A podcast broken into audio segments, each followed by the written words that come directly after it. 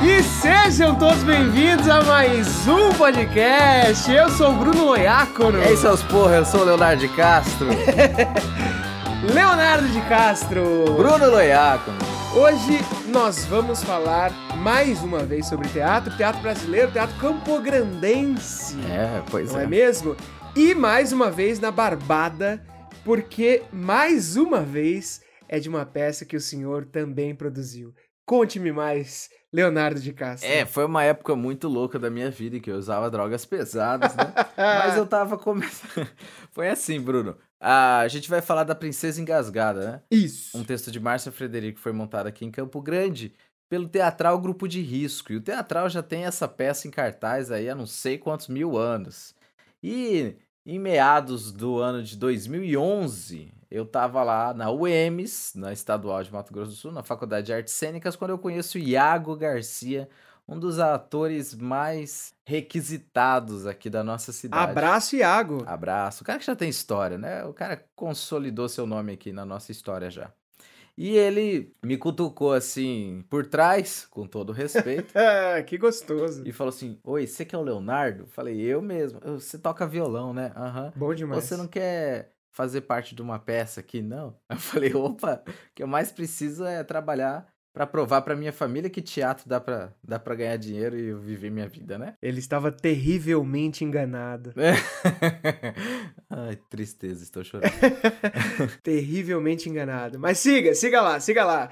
O sonho é bom, é bom a gente sonhar. É sonhar é de bom, graça, é né? De repente, você é um ator de teatro, eu vou tocar violão, eu vou fazer músicas importantíssimas pro desenvolvimento desse país. Exato. E no fim das contas, É, no fim das contas foi bem divertido, foi mais divertido do que lucrativo. é, pelo menos isso, pelo menos isso. Tem alguma coisa que tem, tem na profissão de todo mundo, pelo menos a gente se divertir fazendo, né? O que gosta. Ah, isso é, sem dúvidas. Eu duvido que tenha alguém que se divirta mais do que essa profissão. É, né? e, ó, disso eu não tenho o que reclamar. De fato, me diverti bastante fazendo a Princesa Engasgada. E lá foi eu conhecer o Teatral Grupo de Risco, conhecer o que, é teatro profissional. Porque até então eu só tava na parte do amador. Enquanto amador, eu digo aquele teatro que você não ganha dinheiro, né? E aí eu comecei a ganhar meus primeiros cachês. A Princesa Engasgada me deu uns bons cachês, porque ela é uma ótima peça que vende muito bem. Ela é um texto bem leve, bem tranquilo. É, é baseado num texto de Molière, né, Bruno? Isso. Qual que é o nome mesmo? Mulher, que é o médico. Médico à força, né? Isso. Aconteceu que eles me chamaram, eu fui pra lá e a gente começou os ensaios. E aí que eu come- começou meu aprendizado no teatro. Foi aí que eu levei umas catucadas, né? Porque não era tão prof- profissional. Eu fui aprender o que, que era ser um ator profissional, o que, que era é, responsabilidade. E o Iago é bom de dar umas catucadas, hein? Foi ele que me ensinou. Ele é meu padrinho do teatro, assim. Olha aí, que responsa, hein? Que responsa. É, muita chicotada eu levei dele. Mas isso é bom. Por isso que a gente se dá bem até hoje. Entendi. É, ma- mas, cara, é um texto ah, que já ganhou uma notoriedade aqui em Campo Grande. Uma porque já tá em cartaz há muito tempo. E outra porque muitos atores também já passaram pela montagem do teatral. É, quando eu entrei, é, tava o Iago Garcia e o Emanuel Maier. O Iago é o, é o totem do Teatral Grupo de Risco É. e da Princesa Engasgada aqui em Campo Grande, né? Ele tá em todas as montagens desde que eu entrei até então. Depois o Emanuel Maier saiu, entrou nele o lugar o André Tristão, que trabalha no teatral até hoje também. É uma peça que, tá, que faz parte do repertório do teatral e vai continuar fazendo ainda por um bom tempo. O que é muito bom, porque é uma, é uma peça maravilhosa, de tanto para as crianças quanto para os adultos. E eles e o teatral sabe colocar ela numa, numa posição de crítica social bem interessante. A peça escrita por Márcia Frederico não podia deixar de ter um bom, uma boa crítica ao machismo, né? É, nessa peça, a... Ih, já tô falando a sinopse, pode? Vai falando, vai embora, vai embora que eu tô me divertindo aqui. Nessa peça a gente tem ah, uma, um camponês e uma camponesa que são casados, só que o camponês bate na camponesa, violência doméstica mesmo. é, bate o tempo todo pra que ela fique com a cara inchada pra ninguém olhar pra ela e ele não e ele não ser corno, porque na cabeça dele a mulher vai trair ele a qualquer momento. E o Iago, que é o ator que faz a mulher, ele deixa bem claro que essa mulher aí, ela ela só, só quer parar de apanhar, né? né? Só quer deixar de ser É. de ser saco de pancada do marido dela. Que ela queria muito casar e tal, mas na hora depois que casou, viu que a bucha era grande. e aí o tempo foi passando, essa mulher pensando em como que poderia se vingar desse marido sem vergonha. E eis então que chega a, o, o nó dramático da, da peça que dá nome a ela. A princesa, filha do rei, se engasga com uma espinha de peixe. E o rei, desesperado, corre atrás de alguém, de algum médico aí pelas, pelas redondezas para poder tirar essa espinha antes que a filha morra de fome, que ela não consegue engolir mais nada. E aí o, o mensageiro do rei sai em busca de um médico aí pelo, pela cidade toda, pela, pelo feudo, né? Porque trata-se de uma, de uma peça que se passa no período medieval. Eis então que ele encontra essa camponesa que tá lá de boa, varrendo a casa tal. E aí ela, ela pergunta ele pergunta se ela viu algum médico por aqui. Essa cena, essa cena é muito boa. É a redenção da, da mulher, né? É a- É... Eu acho que todo mundo que tá assistindo nesse momento, a, a, inclusive a, a comicidade da cena, ela vem com esse tom dramático também, né? Esse tom de tragédia. Essa semana, por exemplo, só pra fazer um paralelo, Uhum. eu conheço uma. Tem uma, tem uma amiga que já é mais, já é mais velha, uma senhora, muito amiga nossa, tanto minha quanto minha amiga quanto da Andressa. E, e ela estava trabalhando numa empresa que, que ela era meio humilhada, assim, o tempo inteiro. Ela era. A senhora ela fazia limpeza e tudo mais nessa empresa. E aí o tempo inteiro ela falando, gente, eu, eu tô sendo humilhada, e a gente querendo o tempo inteiro fazer alguma coisa pra isso, né? Pra resolver essa situação. Até que essa semana ela foi demitida da empresa. E aí o que aconteceu? A gente ligou pra, ligou pra ela, falou, e aí, como é que você tá? E tudo mais. Ela falou, olha, eu tava rezando pra eu ser demitida.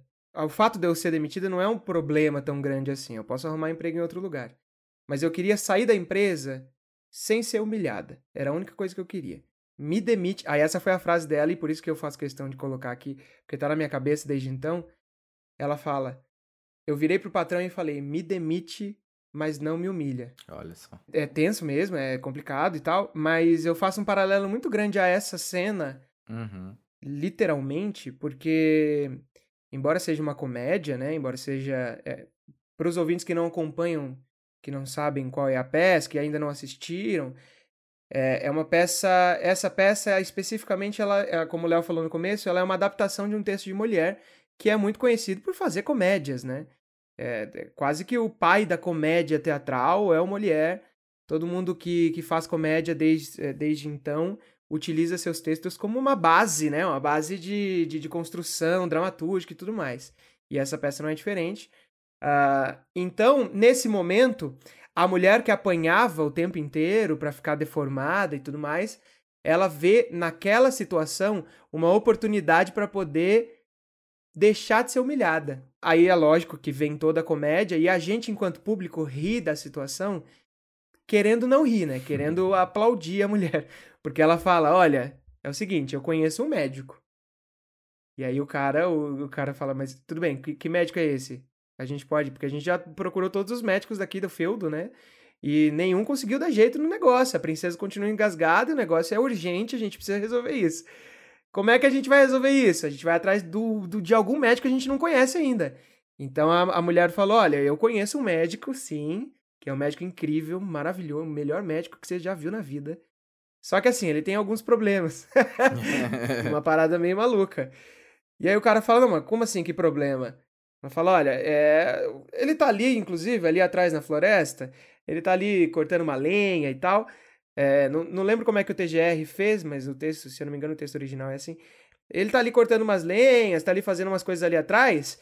É, e ele, inclusive, ele se esquece de que é médico. Muitas vezes ele se esquece que é médico.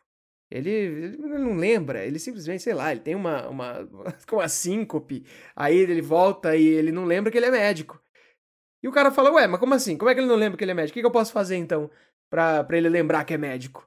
e aí acho que o público inteiro nessa hora fica assim, com a mesma dúvida, né? Ué, mas o que, que ele pode fazer então pro cara lembrar que é médico? E aí a mulher, com toda a sua dignidade, né? A, tal qual esta senhorinha e falou: me demite, mas não me humilha. Ela, só uhum. que ela fez o contrário, né? Ela fala: agora eu vou fazer o seguinte: ao invés de só pedir para sair, eu vou é reverter a situação e vou fazer com que esse cara pague por tudo. e a partir daí começa a desgraça do cara, né? Porque ela fala: ó, eu, o médico é o seguinte, ele esquece quem ele é, então para você fazer com que ele lembre que ele é médico, você vai ter que dar pancada nele até ele lembrar. e mais, e digo mais, ele vai falar que não quer, que tá doendo, que não gosta, mas você vai fazer o seguinte, você vai continuar até ele se lembrar, e você vai ver que ele vai se lembrar. Ele é um excelente médico. Isso é muito bom, porque o tempo todo Ela, ela, o teatral Grupo de Risco, ela, ele tem um porretão, assim, né? Feito de espuma, que é daqueles bem grande, bem caricato, assim, sabe? Sim. Quando, a, quando as crianças veem aquela já começa a rir. Porque já, já sabe que vai apanhar, né? E aí, ó, ela dá o porrete pro cara e fala assim: então, toma aqui. Aí o, o mensageiro fala. Nossa, mas é verdade isso? E a mulher, é verdade o que lhe digo. é, tem até uma fala assim: então ele é sábio mesmo? Ela tão sábio quanto Hipócrates. Isso eu sempre achei legal, porque eu sempre achava que Hipócrates era uma, uma brincadeira com. que ele é uma pessoa hipócrita. Mas depois eu fui pesquisar, né? Quem que é Hipócrates é considerado o pai da medicina ateniense. Olha aí, eu não sabia disso é, não. Então foi, foi um grande filósofo também é, que, que questionava a cura pelos milagres, né? Que era muito comum naquela época também, né? De tudo ser muito mitológico. E ele foi. Ele começou a desenvolver altas pesquisas na, na área da medicina. Então ela está falando do Hipócrates ateniense, né? É, mas ao mesmo tempo é uma crítica a essa, a essa filosofia de, de que é necessário bater na pessoa para que ela possa é, para que ela possa enfim agir na vida né? E ah tem muita gente que, que, que é só apanhando né? Olha. Que só se ferrando. Polêmica! Polêmica aqui! Vamos agora falar com Leonardo de Castro. Leonardo sua opinião é que tem gente nesse mundo que só funciona na porrada? Eu sou uma delas, Bruno Loiaco. Com certeza. Se tem uma coisa que, que me sai, faz fazer sair da cama, é, é uma pressão, sabe? É uma bela porrada. É, eu não vou dizer. Entendi. Vou dizer necessariamente um porrete na minha cara, né? Mas. é. Mas de vez em quando, assim, é uma pressão, sabe? Vai, amanhã você tem que entregar o trabalho. Ai, meu Deus, amanhã você tem que entregar o texto. Ai, ai, ai. Aí eu já. Nossa, de repente. Entendi. Baixou a inspiração em mim. De...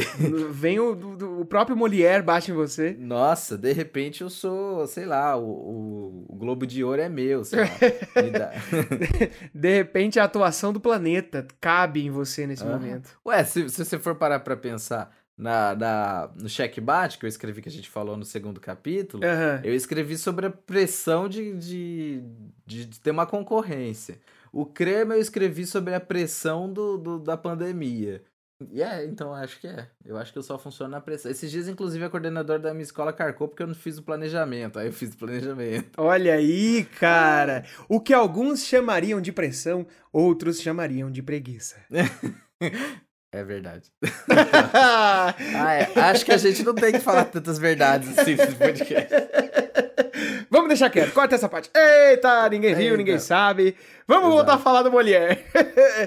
o Molière, inclusive este Molière que fala muito sobre preguiça também. Tem vários textos dele sobre preguiça. Aliás, o Molière, só para fazer um adendo também, ele, ele tem essa coisa, né, de falar, de falar muito sobre pecados é muito impressionante. Ele, é, a preguiça, pecados católicos, né? Cristãos. Uhum. A preguiça, ele tem o avarento, né? O cara que, que se preocupa muito com dinheiro. Uhum. Que, aliás, a gente vai falar bastante sobre o avarento em, em, em episódios futuros. Fica aí o spoiler. uh, aí, aqui nesse caso, a gente está falando de, de, deste, que não é de fato um pecado em si, uhum. mas o machismo, né? É, é, essa parte mais estranha da sociedade mesmo.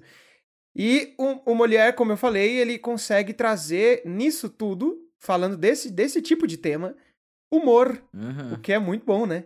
Porque é, creio eu que assim como a música tem certa capacidade é, tem a sua capacidade de atingir as pessoas até de uma forma mais direta Uhum. do que as outras linguagens artísticas, porque a música é mais fácil, né? Mais acessível. A música tá aí, você, você bota o rádio pra tocar e você ouve. Não é a qualquer momento que você vai ver uma peça de teatro, não é a qualquer momento que você vai ver um filme, não é a qualquer momento que você vai ver um circo, né? Não é a qualquer momento que você vai ver qualquer tipo de linguagem que você vai parar pra ler um livro. Agora, a música, a qualquer momento você pode ouvir uma música, a não ser que você esteja precisando, que alguém esteja precisando Aham. sei lá, da sua atenção. Mas fora isso, você bota a música lá pra tocar. E dentro da linguagem teatral, eu posso estar completamente enganado, mas dentro da linguagem teatral, de todos os gêneros que a gente pode fazer, creio eu que a comédia é a que atinge de uma forma mais específica assim as pessoas. Porque a comédia, assim como a música, Aham. ela tem essa capacidade de fazer você refletir, a boa comédia, né? A boa comédia, de fazer você refletir Uhum. mesmo dando risada. Então, é, acaba que não fica como um drama muito pesado, como, como é o caso do Entrelaces, por exemplo, que é, eu ouvi de muita gente, fal, é, muita gente falou pra mim que, pô, adorei a peça, Uhum. a- é, me fez refletir sobre tudo que a gente comentou no, no último episódio, mas eu não assistiria de novo. Porque é muito pesada e eu não quero, sabe? Eu não quero me. Ah, eu saio dali muito, muito para baixo, muito depressivo, quero, quero me matar depois de assistir a peça. Uhum. Já a comédia, não tem isso. Você pode assistir a Princesa Engasgada, que fala de machismo e, e, e toda essa relação de poder, 35 mil vezes. E você não vai cansar, porque você vai rir toda vez. Não tem como. E, e- e o fato de ser teatro também tem, tem, é, é, contribui para isso, porque Uhum. a, a peça que acontece hoje, amanhã é uma outra peça, né? Então, ainda mais comédia, ainda mais humor. Você ter uma ideia, na Grécia clássica, antiga, a- o que era os bambambam bam, bam, eram os tragediógrafos, né? Tragédia, tragédia, de tragédia. Mas sempre tinha uma comédia aí, entre uma tragédia e outra, que também era, era considerada o alívio cômico. Era chamado assim. Né? Que, é, que é pra você dar uma respirada, pra você para você rir e através do riso você sofrer outro tipo de catarse, não a catarse da tragédia. É, o, o, o alívio cômico ele existe até hoje, né? Muita gente utiliza dessa, dessa forma dentro dos, dos grandes dramas para poder exatamente causar essa, esse tipo de catarse. Se você pega grandes filmes que a gente tem por aí, mesmo os, os blockbusters aí, que a princípio é, não são filmes de, de uma qualidade Uhum. dramatúrgica muito grande, mas mesmo esses têm um alívio cômico. Tem. Eu costumo dizer que a Pixar, que é aquela empresa que faz animações, Uhum. a Pixar utiliza muito bem o alívio cômico, né? Impressionante. Eles conseguem fazer animações como, por exemplo, Divertidamente, que é uma que eu gosto muito, Uhum. é, que, que tem muita crítica, né? Muita crítica social, crítica ao, a- aos seres, a- a- à sociedade, ao ser humano dentro da sociedade, às nossas próprias emoções, quem nós somos, como a gente é, utiliza dessas emoções para a gente viver, né? E no meio disso tudo tem um alívio cômico, tem comédia, tem piada, Uhum. é, tem momentos ultra dramáticos que te fazem chorar muito, mas também tem momentos que te fazem dar muita risada. E tudo isso talvez tenha começado, como você falou, ali na Grécia Antiga e foi se desenvolvendo até a gente chegar num ponto que a gente está hoje. Por isso que talvez a comédia tenha esse, esse, essa importância toda Uhum. dentro da, da, da cultura, né? Dentro da, da, da- das, das formas dramatúrgicas. Então, se você que tá nos ouvindo tá afim de fazer um drama muito grande, não faça como eu, que escrevi um drama inteiro do começo ao fim e esqueci do, alívio cômico. coloca um, coloca uma piadinha, coloca alguma coisa pra dar uma relaxada, porque ninguém nesse mundo é capaz de ficar duas horas sentado assistindo uma peça de teatro ou um filme, que seja, chorando do começo ao fim. A pessoa no meio desliga, fala, pelo amor de Deus, É, já deu, eu, para e vai embora. Não tem como. exato. Sempre tem que ter uma possibilidade de você respirar, né? Porque é pesado mesmo, né? A gente lidar com os nossos próprios sentimentos e com as merdas da sociedade. É, e a gente não é, não é preparado pra isso, né? A gente é preparado, sei lá, assistindo coisinhas fofas quando a gente é criança, de titio, bonitinho e tal. Enfim. O que, que você está sugerindo? Que a gente coloque, então, desde criança, Vou colocar pro meu filho assistir as, as peças mais dramáticas que tem. Botar pro meu filho assistir Édipo Rei. Eu acho. eu acho pra criança já nascer esperta, já nascer. Já, já crescer, ficar esperta. É, já crescer assim, triste, já falando a, a vida é uma merda mesmo. a, a, vida é erro. a vida é uma tragédia, não existe, é livre-arbítrio, é. é tudo uma merda. Eu vou matar meu pai, me apaixonar pela minha mãe, é. cara. Calma, gente, isso é o roteiro do Étipo, tá? Não que o Bruno ah, então, tenha feito não isso. sou eu. É. Eu não fiz isso. Mas, ó, Perdi então voltando pra, pra parte histórica do podcast, o Molière, ele foi extremamente importante, né? O nome dele era Jean-Baptiste Poquelin, né? Mas ele tinha esse nome artístico do Molière. Ah, é, aí ele escolheu um melhor, né? Que é Molière. É, sei lá por quê. enfim, cada artista. com certeza teve algum bom é, motivo cada artista com a sua droga. Mas enfim. É, e aí ele. Ele era ator, encenador, dramaturgo e diretor, né? Só, e o legal é que ele detestava fazer comédia. Ele não queria fazer comédia. Por quê? Porque na França do século XVII, a comédia não era considerada uma coisa assim ah, como é que eu posso dizer? Da elite, sabe? Não era uma coisa respeitada. Uhum. O, a comédia era coisa do povão. O povão adorava. Inclusive, as peças do Molière fizeram muito sucesso no povão. Mas o Molière queria apresentar para os bambambam da realeza, né? Para os reis, né? Para as duquesas. Mas para chegar lá, ele precisava ter uma peça séria. Ele não era considerado um dramaturgo sério. Caraca, velho. e aí, ele fazia uns dramas, ele escrevia umas coisas, mas era ruim pra cacete, ninguém gostava, sabe? Ele era um, ele era um péssimo, um péssimo dramaturgo de drama. E o tempo foi passando e o Mulher só se ferrando e, e o povo gostando das comédias dele. E ele falava que ele ele escrevia as comédias com raiva, né? Tá Porque que bosta essa merda que eu tô fazendo, todo mundo gosta dessa merda. Aí e, e o pessoal da trupe dele falando, cara, faz comédia, legal, esse é seu forte e tal até que ele se se convenceu de que era por esse caminho mesmo. Uhum. Só que Molière, ele revoluciona o teatro nessa época, porque era uma, era uma época que todo mundo estava muito ligado às peças gregas, clássicas mesmo. Não tinha muita dramaturgia autoral, assim, é, famosa, é, despontando naquela época. E aí mulher começa a se destacar e o pessoal começa a gostar. E melhor ainda, ele começa a entender a comédia satírica, né? Aí ele usa da sátira para poder zoar os reis e as rainhas, que, que como faziam os bons os bons comediantes desde as épocas medievais com os bufões, por exemplo, que viraram os bobos da corte que, que, que nada mais é aquelas pessoas que falavam mal da realeza, falavam as verdades que ninguém queria ouvir, todo mundo achava engraçado porque achava que era bobo e, enfim, todo mundo não levava tão a sério por causa da pessoa, mas que fez uma grande influência. E Molière fez essa grande influência, criticando a nobreza de um jeito que ela risse. e a nobreza, a nobreza geralmente é meio burra, né? geralmente, Quando... geralmente. Ah, é só, só de a gente pensar que algumas músicas passaram na ditadura militar que hoje é... a gente é. olha e fala: "Galera, vocês não viram? É. Sério que vocês deixaram passar isso?" Eu não acredito. Eu vou me corrigir. A, não, não vou dizer que a nobreza é burra, né? Porque ela se mantém na, no poder, né? E para se manter no poder, você tem que ter os Paranauê, né? Mas eu vou dizer que a, as elites, as elites, ou então quem está no poder, geralmente se acaba sendo criticado e, e às vezes deixa passar, não, não saca as ideias, como foi o caso da ditadura, como é, como é o caso do nosso querido presidente, desgraçado, é que com certeza é zoado é... o tempo todo e ele às vezes não entende, né? Então. Porque ele não é uma pessoa muito estudada. Mas, mas, né? mas assim, será que, será que realmente. Agora eu vou levantar uma questão aqui que vai ser. Puta merda! Opa! Será que realmente a, a nobreza barra elite, né? Vamos chamar de nobreza. Ela é inteligente por se manter ao poder. Ou será que na verdade é o povo que é burro o suficiente para não tirar a nobreza do poder? Olha, que questão Revolução Francesa legal essa que você levanta. Caralho, agora foi. Que iluminismo.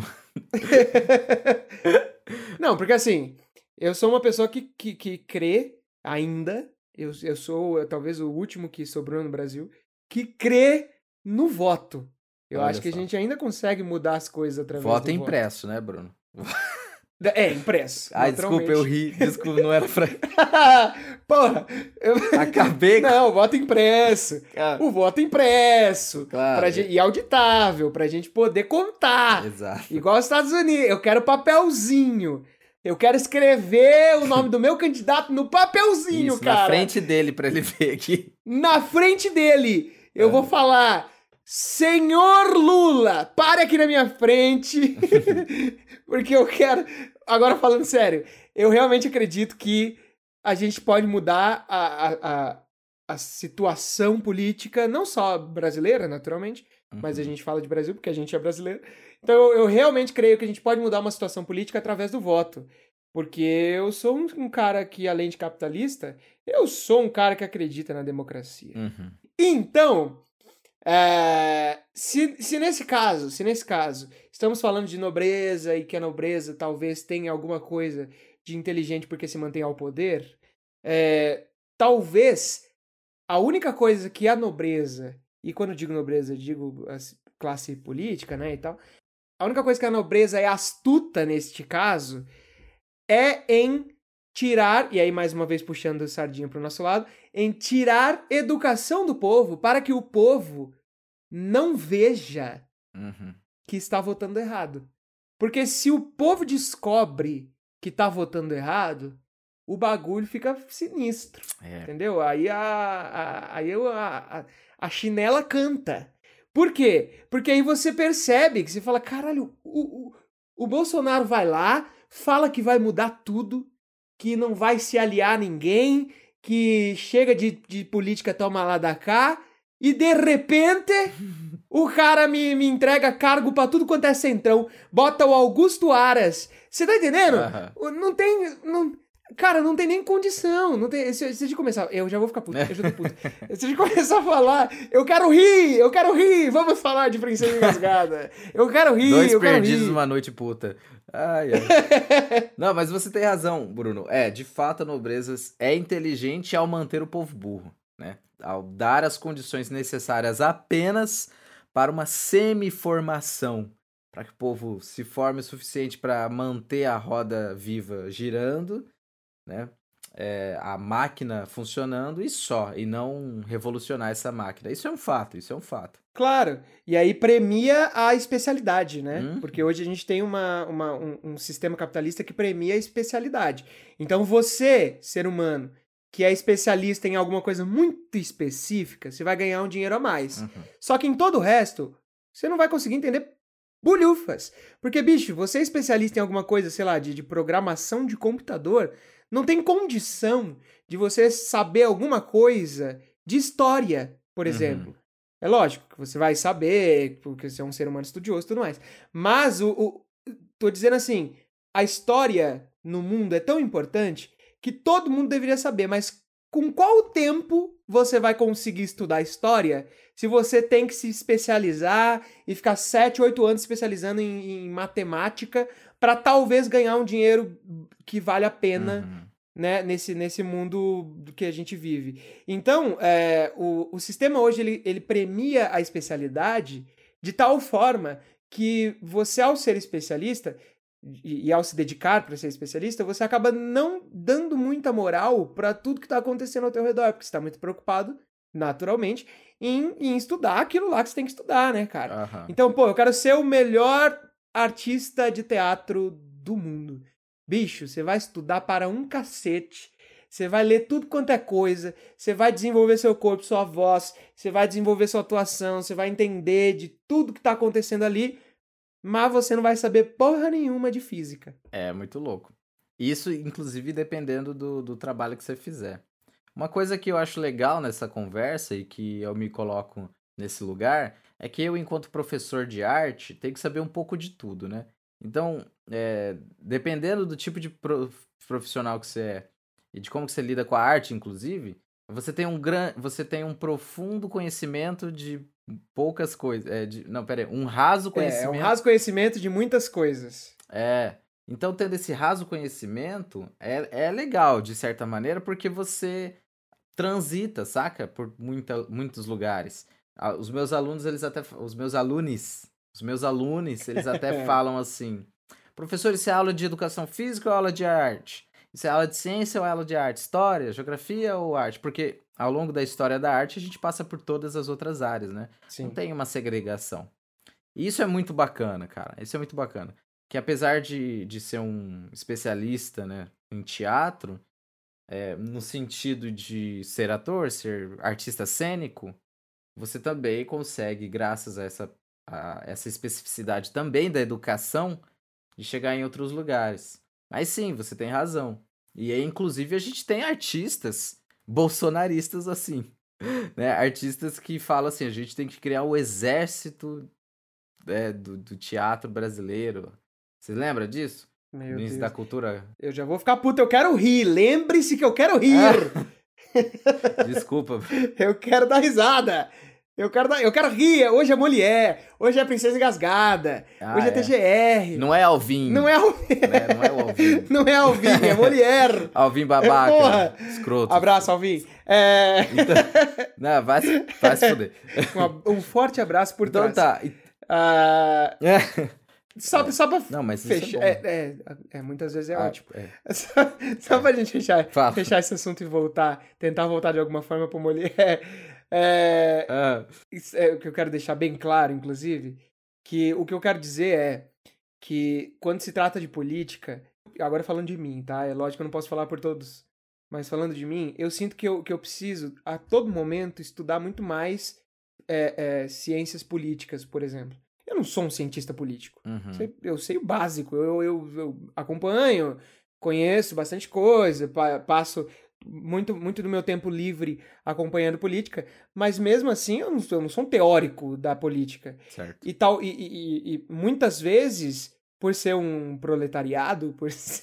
eu não tenho tempo de ficar lendo, por exemplo, é, é 15, 20 páginas por dia de algum artigo, de alguma coisa que eles vão alterar, de alguma votação que está acontecendo agora, nesse momento. Eu não tenho esse tempo hábil Aham. de ficar ali acompanhando ferrenhamente. Lendo artigo, né? Então eu acabo. É, é muita coisa, é muita coisa acontecendo o tempo inteiro. Por exemplo, hoje, hoje eu tava vendo um, uma entrevista e aí o, o, eu acho que era com quem? Deixa eu lembrar com quem que era. Ah, o Eduardo Bueno.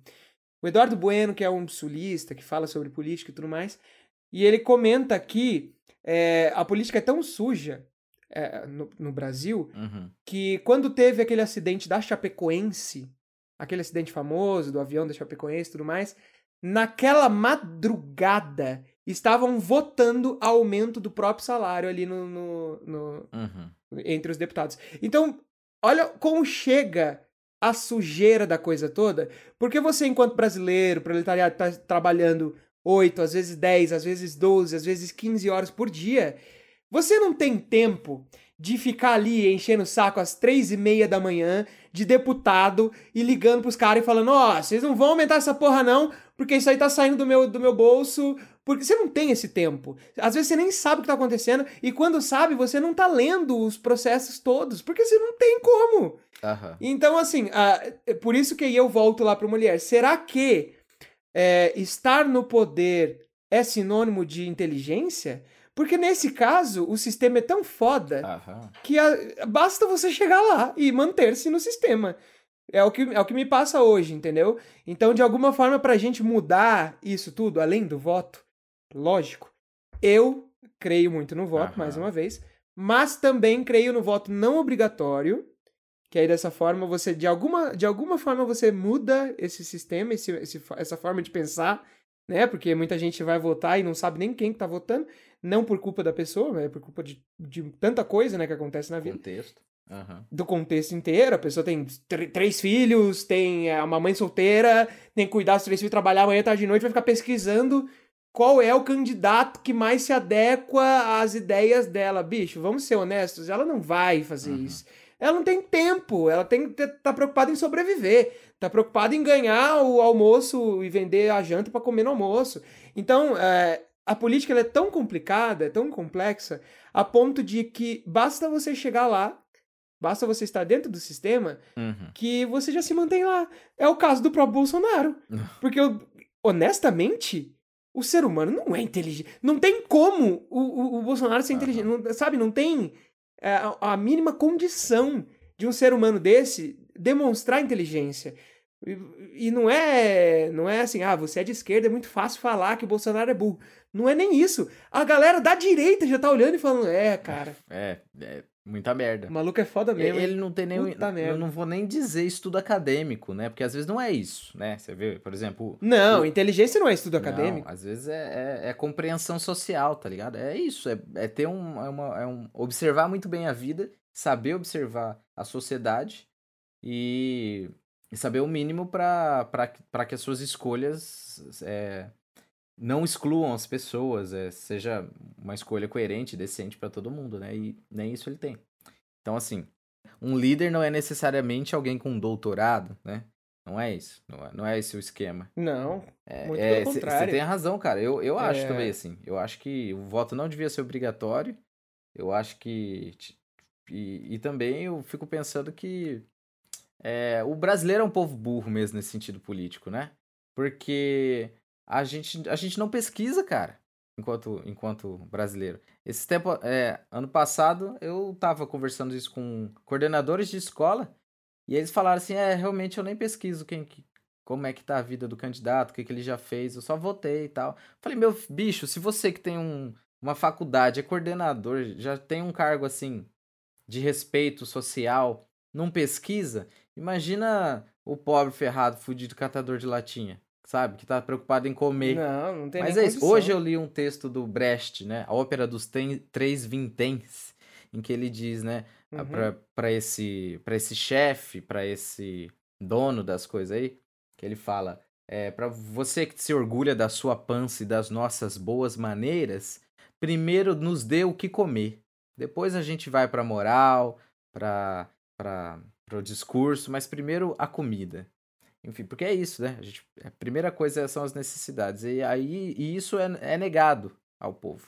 As necessidades básicas é negado pela corrupção. Foda. Mas o que, que isso tudo tem a ver com mulher, Cara. caralho? Tem a ver que mulher é francês do século XVII, porra. Olha aí! É, o povo francês não é igual ao brasileiro, não, que, que faz um pagodinho, faz um, um churrasquinho com uma cerveja redonda, aquela famosa marca a de feijoada lá tá tudo certo, tudo acaba em pizza. Não, francês, meu querido, arranca a cabeça dos seus governantes. Vai estudar a Revolução Francesa. Vai pra Revolução mesmo. Então, assim, eu acho que falta a gente comprar uma guilhotina. né? fazer. É. o brasileiro é inteligente, ele só não sabe onde colocar a inteligência, porque o brasileiro vai fazer guilhotina, sei lá, com régua escolar e elástico de dinheiro, ele faz. E funciona melhor do que, do que a guilhotina de verdade, com, com pau, com madeira, com ferro. Os caras fazem é. com elastiquinho e dá bom. Arranca a cabeça bonitinho e fica sem. Arranca assim, ó. Vreu, sem nenhum, é. nenhum detalhe, assim, ó. Vrim, vai que vai. Se pá, até já cauteriza, tá ligado? E nem sente. Caralho. Agora sim, estamos começando a falar de mulher. É. É isso, meus amigos. Revolução. O francês sabe fazer uma revolução, né, amigo? Olha, impressionante. O Brasil. E, e, a França é um, é, um, é um cu de país, né? É um paísinho assim, uhum. tamanho do, do, do, de Pernambuco, e, e consegue fazer uma revolução Uhum. Que o brasileiro não consegue. É impressionante, cara. É impressionante. É, é, importante dizer que mulher viveu no século XVII, a Revolução Francesa aconteceu no século XVIII, tá? Tem um século diferente. Mas, é, pra gente lembrar que o francês não, não deixa. A coisa pode demorar 100 anos, mas acontece, tá ligado? Tanto é que nos últimos protestos que nós tivemos, lembra, Bruno? A França tava ferrado, botando fogo no geral, quebrando carro, quebrando tal. Porque assim, não pode. Macron sofreu, tá sofrendo pra caralho, porque, né, meu querido, não é qualquer um que governa a França, não. E, e, e Macron que é esse é. cara que passa essa, essa imagem toda de um ser humano exímio, né? Ele é sempre muito bem arrumado, um exemplo, um cara que fala bem, e mesmo ele, a gente tem muito que aprender com os franceses. É. É, e Molière, neste caso, sobretudo nesse... Por que a gente tá falando, aliás, de Molière especificamente? Porque o texto, ele é. O, o, a, princesa, a Princesa Engasgada é uma adaptação né, de um texto de mulher. E é uma adaptação muito bem feita, quase que uma, que uma tradução, né? De tão, de tão perfeito que é a, a adaptação ali. Uhum. E dentro do próprio texto, a gente tem, embora a gente fique preocupado com a situação do casal, é, da, da mulher e do cara, são casados, o cara bate nela e tudo mais, o, a, a história toda gira em torno, não deles, mas sim da princesa, que está engasgada, e por isso você precisa resolver o problema da realeza. Porque o problema da realeza é o que importa. Uhum. É, tanto é que ao final, aí pra gente encaminhar pro final da história, Aham. o cara consegue, depois de muita porrada, né? Ele consegue resolver o problema da princesa. E o seu prêmio, se fosse para outra pessoa, seria um prêmio é, de ouro, né? De um dinheiro, ao médico, você foi excelente, você vai. O prêmio do cara que resolveu o problema é mais porrada ainda. Então, é, é, a brincadeira toda, e você enquanto público assistindo aquela brincadeira toda do cara que bate na mulher e você torce pra mulher porque ela vai lá e fala, não, ele é um médico, bate nele até ele lembrar que é médico. Você fica torcendo por essa situação, mas no fim das contas, a história toda não gira ali. A história toda gira em torno da monarquia, ali da galera, da princesa, do rei que quer resolver esse problema, e ninguém quer saber qual é a situação do povo ali. A galera só quer saber se a princesa tá bem ou não. Aham. Tem, um, tem uma cena icônica da peça, né? Que o rei justamente fala que, que teve um momento que o povo tava revoltado com ele, né? Que, que tava tudo ruim, e aí ele teve que resolver essa baderna, essa balbúrdia. Né? E colocou soldados ali pra resolver tudo e acabou rapidinho com as coisas. Porque tem um momento que ele fala assim pro camponês, que ele fala. É, só, só não me vem assim com essa classe de professores. Isso no texto adaptado teatral, né? Também tem isso. Além da adaptação da Márcia Frederico, os artistas também Claro. se utilizam da sua realidade, né? E aí o teatral coloca, né? Então, assim, esses dias teve que ele falou assim que ele não pode usar ervas estranhas, por exemplo. O, o rei tá falando pro, pro camponês que apanha, né, pra ser médico. Que ele fala assim: só não use ervas estranhas, é, e também não faça muita amizade com o povo, enfim. É, porque assim, esse tempo atrás aí, o povo começou a, a, a querer fazer protesto. Essa classe de artista aí falando que não tem dinheiro, esses professores reclamando aí da educação. Aí eu botei a, o, a- botei os soldados aí pra acabar com o Barbúrdio e todo mundo ficou quietinho, cala a boca. Porque é isso que, né? É isso que o. é- há essa crítica com- é, em relação à monarquia também, que, não- que, que, é o, que é o símbolo de poder, né? É, e o que, que acontece muito, é, e, e de forma muito acertada, o TGR coloca essa, essa cena na peça justamente para relembrar que no Brasil isso é muito comum, Uhum. né? A gente tem protestos aí de professores, por exemplo. O primeiro que me vem à cabeça é aquele em, em Santa Catarina, se eu não me engano. Hum. Acho que foi o Romeu Zema, não lembro quem foi, mas o cara que o governador de Santa Catarina que ao ver os protestos dos professores manda o exército para cima como se para resolver a situação, na verdade a gente não tem que dar salário justo para professor, na verdade a gente tem que dar mandar o professor tomar bala de borracha É. porque é só assim que a gente resolve a situação. E nesse caso da peça, a, a ideia é a mesma, né? Uhum. E a gente tá falando de uma peça do século XVI e a gente tá em 2021 e a coisa continua a mesma. É impressionante. A, a gente tem al- alguns protestos aí pelo mundo.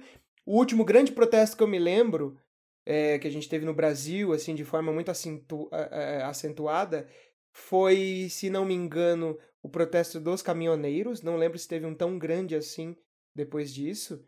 Talvez eu esteja errado, mas enfim. Uhum. É, a gente teve aquele protesto dos caminhoneiros e que eles falando, não, a gente não tá recebendo é, o suficiente, a gente tá em péssimas condições, vamos tentar resolver esse Brasil. O caminhoneiro é importante, se o caminhão parar, o Brasil para também, como de fato aconteceu, né? Os caminhoneiros pararam, o Brasil parou e Aham. todo mundo percebeu que, bicho, a gente depende dos caras, vamos dar um salário digno pra eles. O que, que a galera fez? Bala de borracha, mete exército na rua, vamos lá, vamos tirar todo mundo, botar todo mundo pra trabalhar à força. E a situação de verdade, até hoje, continua a mesma. Não muda. Então, é, quanto a professores, aos caminhoneiros, aos médicos, é, às donas de casa, todas, todas as profissões que se sintam injustiçadas de alguma forma, uh, que, que, queiram fazer algum tipo de protesto. Isso a gente está falando de, de, dinheiro, né? De, de, de, profissão e tudo mais, mas não só isso. É, protestos contra racismo, contra homofobia, contra transfobia, qualquer tipo de protesto que seja, normalmente o Brasil reage de uma única e exclusiva forma, que é a violência Exato. para com os protestantes. Seja esse protesto dito passivo, né, dito pacífico Aham. ou não. Uhum. Então, é, a, a França, como a gente estava exaltando até agora, também utiliza desse método. No caso da França, a coisa funcionou de uma outra forma, né? Então eles colocaram é, protestantes na rua e foram lá, mandaram o exército, e aí os protestantes caíram matando, saíram quebrando tudo. E muito brasileiro olha para isso e fala: hum, mas daí não é protestante, hum. caralho. Isso aí é. Bando de vândalo. Isso aí é vandalismo. Isso aí, porra. Como é que a gente quer mudar alguma coisa quebrando o vidro do Banco do Brasil? A gente nunca vai mudar nada quebrando o, o, vidrinho ali do Santander. Coitado da, do Santander, que tá com o vidro quebrado. Porra, bicho. Não dá, né? É. Aí não dá. Ó, proletário, se você que pensa isso e tá ouvindo a gente, o Santander tem dinheiro pra caralho pra, pra comprar outro vidro. Inclusive não pra é comprar, o vidro. É, pra comprar outro prédio, eles têm seguro. Esse, o problema não é esse, meu querido. É porque se você pensa assim, você não entendeu nada, tá? Você não entendeu nada. vamos pra rua, vamos sair quebrando tudo. Ei, vamos sair quebrando Santander aí. Vamos sair quebrando Itaú. Vamos sair quebrando tudo, porque é só assim que a gente é. resolve. Já tô vendo amanhã os, os noticiários do jornal. Dois perdidos numa noite suja acabam presos após podcast polêmico ganhar as ruas e o governo fez o que tem que fazer. Gente, a gente não apoia a violência, É. tá? Que fique bem claro. A violência não. Somos pacíficos. A Isso. gente gosta de uma revolução pela conversa, pelo diálogo, pelas flores. Então, a próxima vez que você estiver. a próxima vez que você estiver puto com alguma coisa, se você está se sentindo injustiçado, compre um buquê. e, e- e ofereça às pessoas que, que, que te humilham. Ofereça às pessoas que te humilham. Fala assim, você precisa de mais amor no seu Mais coração. amor, menos guerras. Mais livros, menos armas. Exato, exato. É, é sério, tá, gente? Tipo, É sério, gente. É, é- é brincadeira, mas é sério. Não, agora falando, agora falando sério, honestamente. Uhum. Eu penso realmente assim. Eu acho que a revolução nunca deveria ser armada, mas é, a violência só gera violência, toda essa coisa que a gente sempre tá acostumado a ouvir, uhum. tá acostumado a ver. Se você dá um tiro, você vai receber um tiro. É, o oprimido, quando apanha do opressor, a sua grande reação é a violência, é a agressividade, porque o que ele recebe é só é isso. se tornar um, É, é, se, tornar, um agressor, também, e tudo um mais. opressor. É, a gente vê histórias de machismo, né? Onde o cara bate na mulher, mas aí você descobre que ele cresceu numa casa onde o pai dele batia na mãe. Ou ele apanhava muito do próprio pai e por isso ele acha que a vida dele é, é, se- é, vai ser resolvida apenas na pancada mesmo, na porrada. Então eu vou dar porrada em todo mundo, vou dar porrada na minha mulher, vou dar porrada na minha mãe, no meu filho, porque é só assim que resolve. Tem muita gente que até hoje pensa que é, para eu criar uma criança e para essa criança ser de fato uma criança respeitosa, ela tem que tomar pancada mesmo, tem que tomar soco na cara, tem que tomar chi- chinelada, Uhum. porque época boa era aquela onde os professores podiam dar palmatória nas crianças. Exato. Então, É. não é bem assim Uhum. né? A gente tá em 2021, a coisa não funciona dessa forma. A gente tem como mudar tudo através de uma revolução, que é o que eu realmente acredito. Uhum. Agora falando muito sério, uma revolução é, é, política. A gente pode mudar ainda através do voto, como eu falei. A gente ainda pode mudar as coisas através do voto, mesmo que ele seja obrigatório, é, mesmo que a gente ainda tenha que passar por um processo longo Uhum. e complicado, mas ainda há esperança. Não pela Revolução Armada, não pelo, pelo, pela Revolução Comunista, né? Que é de fato uma revolução armada que tem que sair dando tiro em todo mundo, porque é a única forma que a gente encontrou, É, é essa, Você fala do como a gente vê no mundo Você inteiro. fala do extremo da extrema esquerda, sei lá, sei lá, como o comunismo É, não, qualquer extremo, não somente a extrema esquerda, né? É, é, eu, eu comentei agora do comunismo, porque de fato algumas revoluções comunistas foram dessa forma. Uhum. É, gente, eu não tenho mais saída. O cara olha para um lado, tenta de, de uma forma, olha pro outro, tenta de outra forma. Olha pra cima, olha pra baixo, não vê mais nenhuma saída. Cara, ou eu morro, ou eu mato. É. Então é lógico que a gente está falando de extremos, muito, muito extremos. E o Brasil ainda não chegou nesse ponto, está bem longe de chegar nesse extremo. A gente ainda tem solução através de conversa, através de diálogo, através de voto, através de pensamento, através de uma sociedade um pouco mais elaborada, através da educação. Então a gente ainda tem como mudar o mundo, ah, sobretudo começando pelo Brasil, através da educação, através dos professores, através da cultura, do teatro, de estudar essas peças que a gente vem levantando aqui, de tentar entender um pouco mais a sociedade. Mas pode ser que chegue um momento que a gente vai olhar para a porra toda e falar, cara, não tem mais jeito e aí, o que, que a gente faz? A gente vai aceitar? Não. Aí a gente vai se obrigar a fazer igual o francês. É. E pegar tudo que a gente tem e sair quebrando vidro de, de, de um monte de coisa, entendeu? É, não, às vezes a coisa funciona dessa forma, não tem muito o que fazer. Para quem não entende muito essas questões de Revolução Francesa, a gente recomenda o filme ou o livro Os Miseráveis. Hum. É, muito bom. É, Os Miseráveis é um. É um é, fala muito sobre esse ponto de revolução mesmo, né? de revolução onde você olha para um lado, olha para o outro, como eu estava comentando, e não vê saída, e a única saída é a própria revolução. Exato. Por isso é muito importante. Então, os, a gente recomenda assistir o, o filme ou ler o livro dos Miseráveis, escrito por Victor Hugo em 1862. Além disso, é, é legal a gente chegar e conversar sobre essas coisas a partir de uma comédia, né? Porque a gente vê quanto que a comédia traz em si outros, outros assuntos de extrema importância. E a Princesa Engasgada traz tudo isso, né? Esse machista que apanha e depois apanha para aprender que não deve bater. Tem uma cena icônica que, que depois que o, o, o camponês apanha bastante, ele chega um momento que ele fala assim: ah, que saudade da minha mulher, do cheiro da minha mulher, não sei o que lá. Então, assim, ele, ele tem essa carência afetiva, né? E aí ele, no texto do teatral, eles até falam, quer saber, eu, eu, nem, eu não vou mais bater na minha mulher, ela não merece. Ele, ele aprende, né? Assim, dramaturgicamente falando, ele aprende depois de apanhar e refletir um pouquinho sobre isso. É, é, infelizmente na vida real não é tão fácil assim, né? Mas.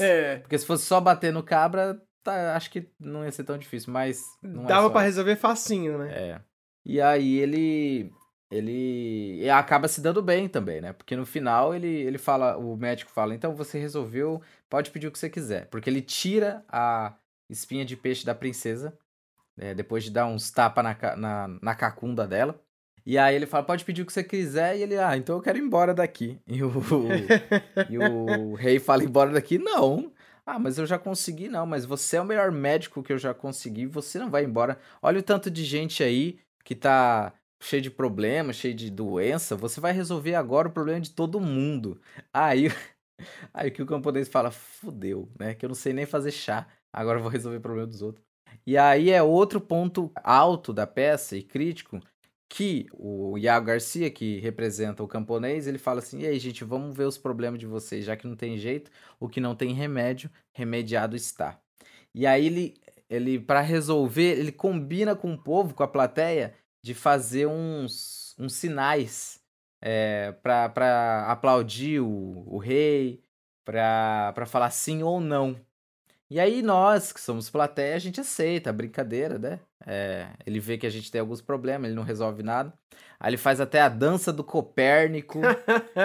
Bom demais. Que é outra, outro, outro ponto alto do teatral. Quem tiver curiosidade e não assistiu, a peça tá no YouTube, viu? Pesquisa lá, Teatral Grupo de Risco, A Princesa Engasgada. É, e aí, é, ele faz uma dancinha para dizer que está tudo muito bem. E aí, o próprio Teatral Grupo de Risco critica a igreja evangélica é, com essas curas pelos milagres e tal, que às vezes a gente sabe que não é tão eficiente, enfim, mas as pessoas levam muito pro lado da, da, da crença, né? E não, pro lado da, não tanto pro lado da ciência, né? Tanto que agora na vacina teve muito evangélico que não queria tomar a vacina porque era coisa de, do demônio, assim, tal. Então, assim, a, a, a religiosidade sem o pensamento crítico emburrece as pessoas mesmo, né? Te coloca num, num lugar de, é, de ignorância extrema. Uhum. E aí o, o, o médico da. O médico não, o camponês da peça faz lá, é, faz lá o sermão dele, faz a dança do Copérnico, e aí todo mundo fala: agora você está curado, você está curado pela dança do Copérnico tal. E aí depois. E aí tinha uma cena que eu gostava muito que ele falava: se depois, agora que você está curado, você vai colocar a mão no bolso e vai falar assim: eu sou próspero. É. E você vai aproveitar que você está com a mão no bolso, você vai tirar uma nota de 50, uma nota de 100, uma nota de 20 e entregar no chapéu dos artistas. Muito bom. então, assim, é, já falando do, do chapéu né, que é uma tradição do teatro de rua, e a Princesa Engasgada é também uma peça de teatro de rua. É muito importante, inclusive, para a manutenção da, desses artistas, esse chapéu.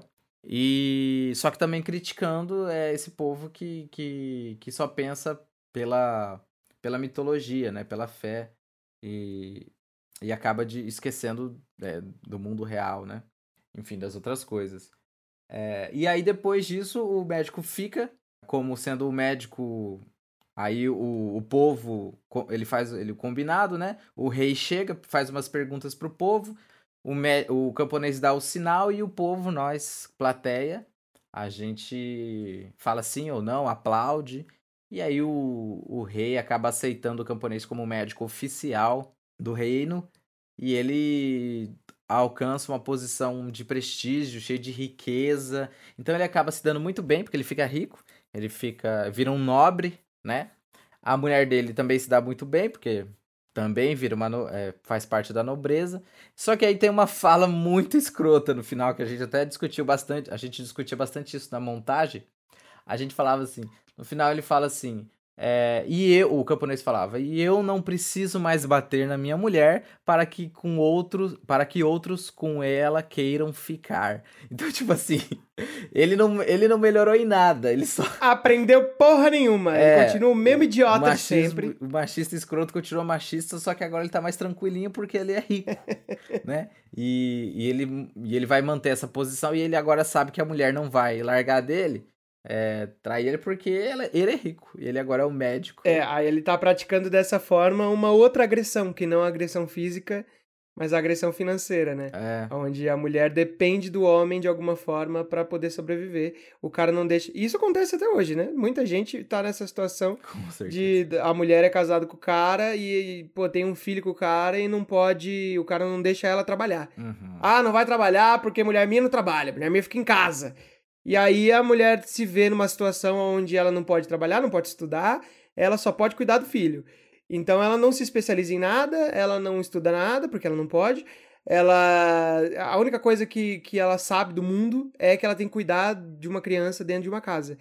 E aí passam-se anos e anos e o cara tá suave, ele nunca bate nela, mas ele tá suave, sabendo que a mulher jamais vai abandonar o cara, uhum. porque ele é o único provedor de dinheiro daquela família. Exato. Então, a mulher fica ali tomando essa violência o tempo inteiro, né? E às vezes nem percebe. E, inclusive, se ele quiser largar dela, fazer merda, tipo, ele, ele tem esse, inclusive, esse, esse, esse conforto, né? Esse conforto é, financeiro de, de falar assim, se eu te largar, eu tô bem, eu vou continuar tendo minha vida. Você pode até querer algumas coisas minhas, mas eu vou estar tá tranquilo. Mas você você vai se ferrar, porque você vai ter que ralar muito mais para conseguir alguma coisa. Uhum. É foda, cara, é muito foda. No processo do Entrelaces, a gente, a gente passou muito por essas histórias, assim, de, de mulher que fala, olha, eu apanho do meu marido, tanto fisicamente quanto as outras formas de violência, e eu não, não consigo abandoná-lo por conta dos meus filhos. Exato. É, é o caso da minha mãe, que a gente comentou é. da, da, no episódio passado,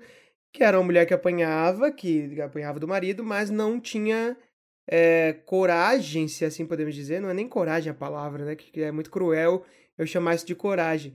Mas ela não tinha é, o ímpeto, talvez, de abandonar o cara assim, de uma noite para outra, é, por conta dos filhos. Uhum. Ele falou: oh, eu, eu, tenho meu filho pequeno, é, um, que era o meu irmão, né? Ele é muito, muito, muito pequenininho.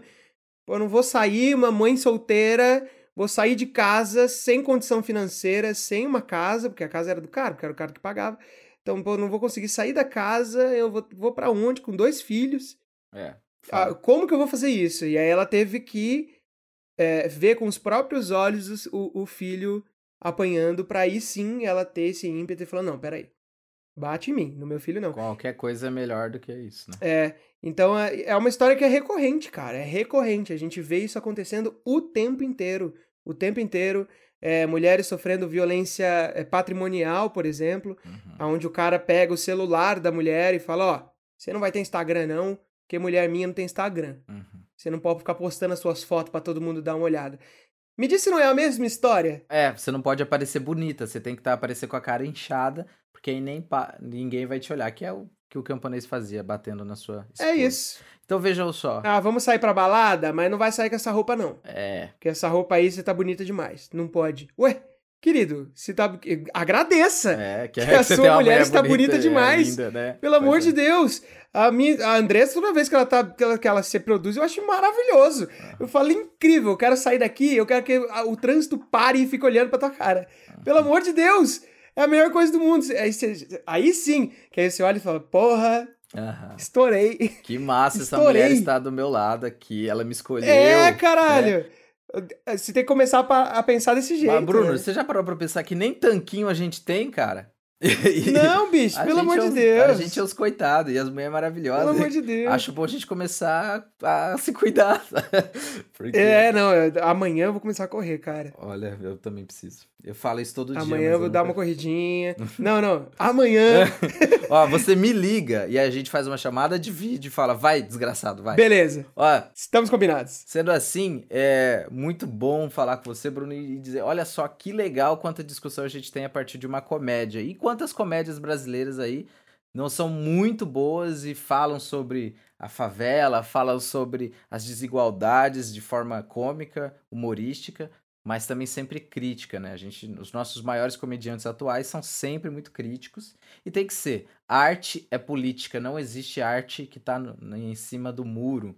E também não existe arte, penso eu, de direita, porque arte tem que ser revolucionária, tem que buscar mudanças, tem que ser é, ter esse pensamento esquerdista, né, que o povo é, que os bolsonaristas nos chamam, né, de esquerdistas, porque a gente pensa sempre em mudanças, em melhorias, em, em que não deixar a máquina sempre nos moer do mesmo jeito, né, que a gente possa sair dessa É. desse moedor de carne e ir para um, pra um lugar melhor. A arte, inevitavelmente, é diametralmente oposta ao status quo. Né? Então a gente, a, gente, a gente tende a mudar o mundo de alguma forma. Porque se é pra deixar como tá, Pra que fazer pra arte? que fazer arte? Aí fica a questão pro final do nosso podcast, meus queridos. Se é pra deixar como tá, por que, que você tá ouvindo essa merda até agora, seu desgraçado? então você já tá encontrado. Você não precisa se perder mais. Significa que você também é um inconformado igual nós, perdidos, mas que não desiste nunca porque nós é brasileiro, porra. Bruno Loiaco. Eu! Estou muito feliz de ter você aqui. Obrigado por essa conversa maravilhosa. Eu que agradeço. Obrigado a você, ouvinte, que tá até hora aqui com a gente. E se você não tá, então vai se fuder. Eu vou falar assim mesmo porque você não tá e não vai ouvir, tá? Então vai, vai se fuder quem não tá aqui. É isso aí. Vá para o inferno. Devo fazer só mais um adendo? Fala, meu querido. Leonardo de Castro, que você bem lembrou no finalzinho, essa peça que estamos comentando é uma peça de rua. E isso é muito importante ressaltar, Isso é importante. porque é, a- a- as peças de rua, sobretudo as brasileiras, elas têm uma, uma, uma vital importância no desenvolvimento cultural desse país. Então, se a gente está tendo essa discussão hoje num podcast, é, tentando, ficando uma hora e meia tentando discutir alguma coisa para chegar em algum tipo de conclusão sobre o mundo, é porque tudo isso começou na rua. E a gente poderia ser um transeunte e tava passando ali aleatoriamente, passou, parou no ponto de ônibus, falou: pô, tenho aqui uns 15 minutos, vou dar uma olhada nessa peça aqui. Ué, por que, que o cara tá batendo na mulher? Que desgraçado. Aham. E aí você começa a entender, começa a se perguntar, começa a se questionar, e daqui um mês, daqui um ano, daqui cinco anos, daqui dez anos que seja, você vai parar pra lembrar daquela cena e vai falar, ih, realmente, aquilo ali pode ter mudado a minha vida. Então, um salve pras peças de rua brasileiras.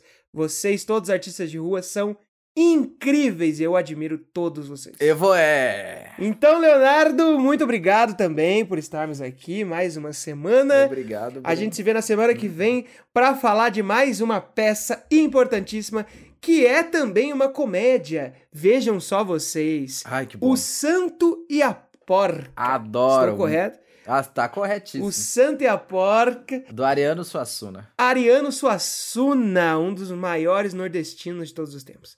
Eu vejo vocês então na semana que vem. Beijo pra você, nosso ouvinte, que que está com, conosco desde o começo, eu sei, ouvindo um monte de baboseira. Obrigado pela sua presença virtual. Aí você que está nos ouvindo a partir destas ondas que saem aí do seu aparelho. Ah, obrigado para vocês que estão pensando a, a vida com a gente e refletindo para não ser mais uma pessoa babaca nesse mundo. Tá? é, é muito importante. Um beijo, um queijo, um salve e se cuide. Ainda use máscara, tá? Por favor. Não acredite quando o governo fala que a máscara pode ser agora é, uma opção que você pode tirar. Não, não tire, tá? Porque a gente tá na merda ainda. Use álcool em gel, se exercite, faça como o Bruno Loiacono e vá caminhar um pouquinho. Vou caminhar, vou dar uma caminhada. Se tiver doguinhos, levem eles. Amanhã eu vou dar uma caminhada, pode acreditar. Amanhã eu começo. Um beijo, falou, até a próxima. Falou, galera. Merda!